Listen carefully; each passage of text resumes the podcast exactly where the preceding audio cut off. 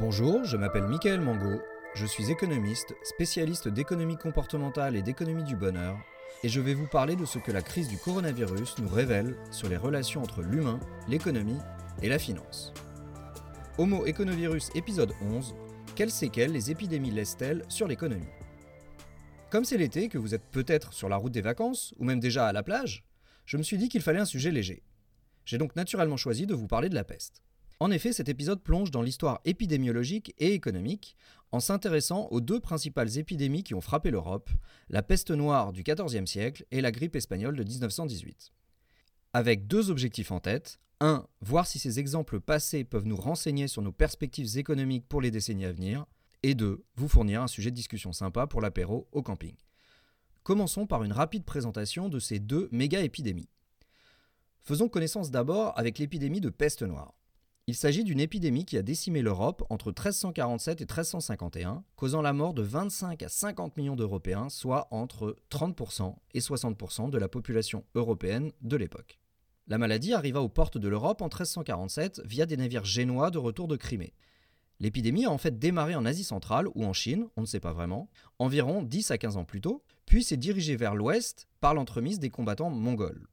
En Crimée, les Mongols ont fait le siège de la ville de Kaffa, un comptoir marchand détenu par les Génois. Décimés par la maladie, les Mongols ont utilisé ce qui s'apparente à une arme bactériologique en catapultant les cadavres infectés de leurs troupes par-dessus les murailles de la ville. Cette stratégie, ou juste le passage de rats porteurs du germe d'un camp à l'autre, ont propagé la maladie dans la ville, poussant les Génois à se retirer et à reprendre la mer en direction de leurs possessions en Europe, c'est-à-dire le nord de l'Italie, la Corse et la Sardaigne. De ces positions, la maladie s'est ensuite propagée à toute l'Europe en l'espace de 5 ans via les grandes routes commerciales. Par la suite, de nombreux épisodes de peste, plus localisés, ont jalonné l'histoire européenne jusqu'au XVIIIe siècle, par exemple à Séville en 1647, à Londres en 1665 et à Marseille en 1720. À Marseille, la peste est à mettre au crédit d'un navire marchand en provenance de Syrie. Elle a entraîné en l'espace de deux ans la mort de 100 000 personnes en Provence, soit un quart de la population de la région l'hydroxychloroquine et le professeur Raoult n'existaient pas à cette époque. Faisons maintenant les présentations avec la grippe espagnole. La grippe espagnole, elle, frappa l'Europe et le reste du monde selon trois vagues qui s'échelonnèrent de 1918 à 1920, infectant un tiers de la population mondiale et en tuant environ 2%, soit 35 à 40 millions de personnes. La particularité de cette grippe est qu'elle a énormément tué de jeunes adultes, en pleine force de l'âge, en plus des traditionnels nourrissons et des vieillards. La mortalité selon l'âge a ainsi suivi une courbe en W, assez atypique pour une épidémie de grippe. Il n'y a pas de consensus aujourd'hui quant à la localisation exacte du foyer d'origine, mais les premiers cas rapportés suggèrent qu'il s'agirait soit de la Bretagne, soit de la Chine, soit du Kansas. Dans tous les cas, hors d'Espagne. Si on l'a qualifié d'espagnol, c'est que cette grippe a d'abord été abondamment rapportée par la presse espagnole, qui, parce que l'Espagne était neutre pendant la Première Guerre mondiale, avait davantage de liberté que les presses des pays belligérants pour couvrir un événement susceptible de saper le moral des troupes sur le front. La presse espagnole de l'époque s'est notamment passionnée pour le sujet parce que la maladie a touché le roi Alphonse XIII.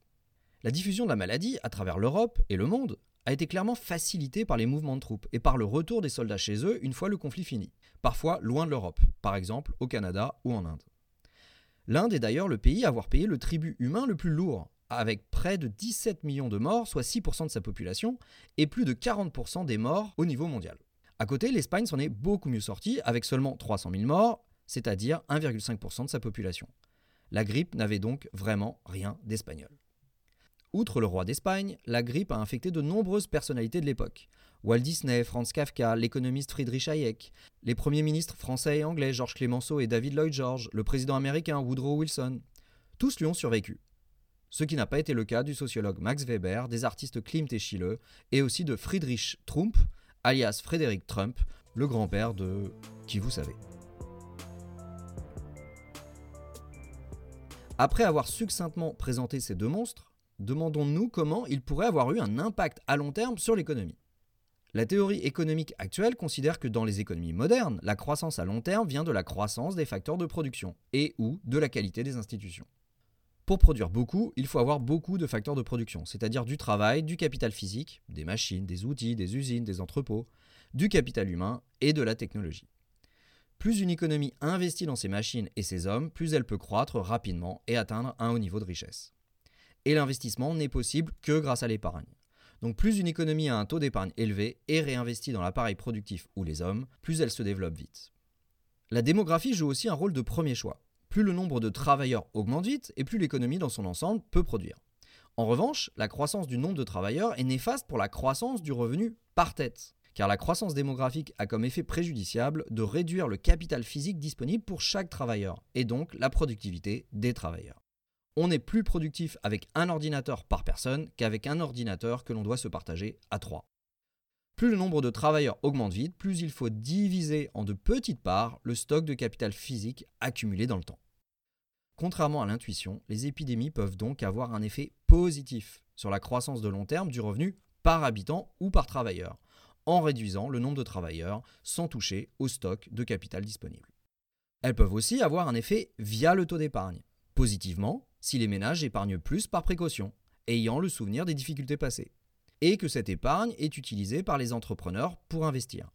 Ou en dégageant plus de moyens pour l'épargne si l'épidémie a réduit le nombre de personnes dépendantes, jeunes ou vieilles, dont on doit s'occuper. Mais les épidémies peuvent aussi impacter négativement le taux d'épargne. Si les ménages épargnent moins, par exemple parce que l'épidémie a créé un grand nombre de familles monoparentales en difficulté financière ou si les ménages se mettent à thésauriser, c'est-à-dire s'ils mettent l'argent sous le matelas. Cette épargne est alors sortie du circuit économique et ne peut financer l'investissement. Enfin, les épidémies peuvent créer des mouvements sociaux qui entraînent des réformes politiques, lesquelles génèrent un environnement institutionnel favorable ou défavorable à la croissance économique. En cela, l'effet à long terme des épidémies est plutôt incertain. Qu'en a-t-il été des deux grandes épidémies dont on a parlé au début de cet épisode? Ce qu'il faut d'abord avoir à l'esprit quand on évoque les conséquences économiques de la peste noire, c'est que celle-ci vint frapper une économie traditionnelle, majoritairement agraire, qui ne répond pas au modèle de croissance moderne, davantage adapté aux économies industrielles. Jusqu'au XIVe siècle, la croissance était tout simplement impossible. Quand, pour une raison ou une autre, les salaires augmentaient, cela avait pour conséquence d'améliorer les conditions de vie et d'hygiène, et par là de diminuer le taux de mortalité et d'augmenter le taux de natalité, donc d'augmenter la croissance de la population et, par ricochet, le nombre de travailleurs disponibles. Et in fine de faire baisser les salaires. Plus il y a de travailleurs disponibles, plus ils se font concurrence et plus les salaires sont faibles. Ce qui nous amène à la loi des reins des salaires, cette théorie énoncée par Malthus, selon laquelle le salaire tend irrémédiablement à long terme vers le niveau minimum nécessaire pour faire subsister le travailleur et sa famille. Et peu importe les chocs comme les épidémies qui viennent frapper l'économie. Ces chocs n'ont qu'un effet transitoire. Pourtant, il en a été autrement avec la Grande Peste. Les historiens s'accordent à dire que la peste noire a eu comme conséquence de faire progresser durablement les salaires des paysans dans la deuxième partie du XIVe siècle. La démographie n'est pas repartie à la hausse et les salaires n'ont pas perdu tout le terrain qu'ils avaient gagné au sortir de l'épidémie, quand il y avait un énorme déficit de travailleurs. Pourquoi la loi d'airain de Malthus n'a-t-elle pas résisté à la peste noire? Une hypothèse portée par Nico Voigtlander de l'université UCLA et Hans-Joachim Voss de l'université Pompeu Fabra de Barcelone, et que la peste noire est intervenue à un moment où commençait à émerger dans les villes européennes une industrie artisanale de production de petits objets manufacturés. La hausse des revenus dans les campagnes a augmenté la demande pour ces produits et favorisé un exode vers les villes. Or, la situation sanitaire des villes au Moyen Âge était désastreuse. Il s'agissait de véritables bouillons de culture, de nids à microbes où la mortalité était très supérieure à celle dans les campagnes, et l'espérance de vie très inférieure. L'augmentation des revenus a aussi augmenté la base fiscale des États européens, ce qui leur a permis de se faire la guerre abondamment entre le XIVe et le XVIIIe siècle. Or, les guerres tuent directement, mais aussi indirectement, via la transmission des germes par les troupes, comme on a pu le voir par la suite en 1918. L'urbanisation et la guerre ont donc prolongé l'œuvre de l'épidémie initiale de peste de 1347 pour maintenir sous cloche la population européenne, contrairement aux prédictions de Malthus. L'Europe a alors pu connaître un premier mini décollage économique, avec un PIB par habitant qui a cru de l'ordre de 30% entre 1500 et 1700, soit à peine 0,1% par an. Si c'est très faible selon les standards du XXe siècle et du XXIe siècle, c'était beaucoup pour une économie en stagnation depuis un millénaire, et assez pour distancer la Chine qui, elle, voyait sa population constamment augmenter. Qu'en est-il de la grippe espagnole? Les travaux économétriques qui isolent les effets de la grippe espagnole de ceux de la Première Guerre mondiale arrivent généralement à la conclusion que la grippe espagnole a contribué à générer une forte récession entre 1918 et 1921 dans les différents pays, d'autant plus forte que le nombre de morts y a été élevé. À court terme, les épidémies dépriment la demande et contraignent l'offre, ce qui plombe l'activité économique. Selon les travaux d'une équipe menée par le célèbre économiste de l'université de Harvard Robert Barrow, pour chaque pourcent de population qui a péri à cause de l'épidémie de grippe espagnole, l'économie s'est contractée de 3%. Comme l'épidémie a coûté la vie à 2% de la population mondiale, elle aura eu en moyenne un effet récessif de 6% sur les différentes économies.